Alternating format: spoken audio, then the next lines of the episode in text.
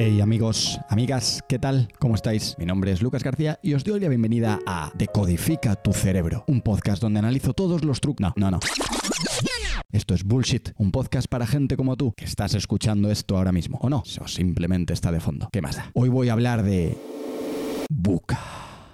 En un mundo buca, si no dices esto hoy en día estás bastante fuera de juego, hay que empezar el 90% de las frases diciendo que estamos en un mundo buca. Ser un buen líder dicen que es imprescindible. Parece que liderazgo es la palabra de moda. Tener habilidades de liderazgo, ya sea carismático, empático, servicial, amoroso, gluten free, sin parabenos, con ácido acetil salicílico, parece ser la clave para afrontar este nuevo mundo buca.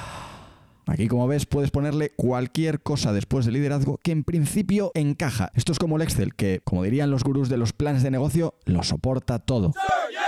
Para quien no sepa qué es esto de Buca, hay que citar a la Wikipedia. Buca es un acrónimo utilizado para describir o reflejar la volatilidad, la incertidumbre, complejidad y ambigüedad de condiciones y situaciones. La noción de Buca fue creada por el US Army War College, como no podía ser de otra forma, para describir la volatilidad, incertidumbre, complejidad y ambigüedad del mundo surgido tras el fin de la Guerra Fría. El término comenzó a utilizarse de forma generalizada en los años 90. Posteriormente ha sido utilizado en los campos de la estrategia empresarial, aplicándose a todo tipo de organizaciones. ¿Y qué precisa es la Wikipedia a veces? Precise. Fijaros que dice aplicándose a todo tipo de organizaciones. Yo aquí la verdad que cambiaría organizaciones por cosas. Aplicándose a todo tipo de cosas. Buca, volátil, incierto, complejo, ambiguo. Que a mí todo me suena a lo mismo en realidad. Además, algo volátil, incierto, complejo y ambiguo, en realidad, ¿cómo se define? ¿Es esta la mayor definición quizá de bullshit de la historia? ¿Es este el acrónimo que empezaremos a usar para definir algo indefinible?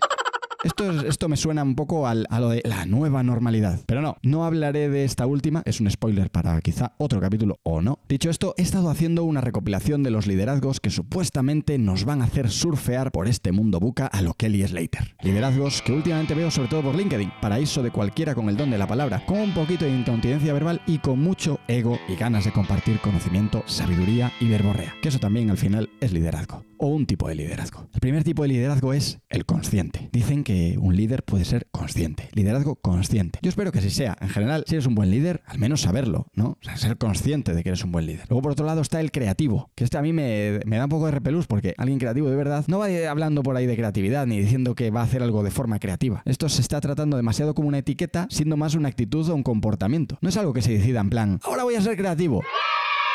Mm, Ahora ya no soy muy creativo.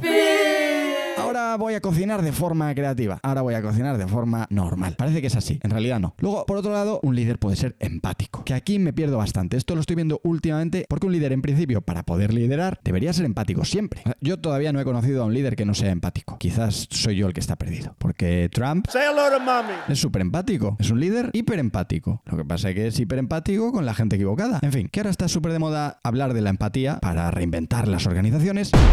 Entonces hay que vender cursos de empatía, hay que vender ebooks de empatía, hay que regalar ebooks de empatía y por eso el liderazgo empático, que suena genial en realidad, pero yo lo he dicho, no conozco muchos líderes que no sean empáticos. Otra cosa es que sean empáticos como tú quieras que sean empáticos. Trabalenguas, está de moda. Luego, por otro lado, puede ser amoroso, que supongo que esta es la versión oso yogi del buen líder. También puede ser natural, alguien que ha nacido con ese don, alguien que hasta cuando está solo emana todo tipo de características de liderazgo. Luego puede ser carismático, alguien que solo con aparecer los demás ya le siguen de forma natural. Luego también está el liderazgo humano, porque está claro que en la era del deepfake ya se sabe, cuidado con los robots. Luego está el liderazgo simple, que este es cojonudo, porque no lo tienes ni que explicar, ya lo tienes. Esto seguro que lo acuñó un Chief Vision Officer. Sorry? Y por último, he encontrado este que me gusta, que es el liderazgo transformacional, porque hay que meter la palabra transformación como sea. El líder transformacional es el típico que en los grupos de WhatsApp cambia siempre de opinión, pero para él no es cambiar de opinión, es transformar su perspectiva. Y nada, hasta aquí mi bullshit de hoy. Espero que te haya parecido un gran bullshit. Si no ha sido así, esto ha sido un auténtico fracaso y nos vemos en el siguiente. Recuerda, si esto te ha parecido interesante, suscríbete. Y si no, también, ¿qué más da?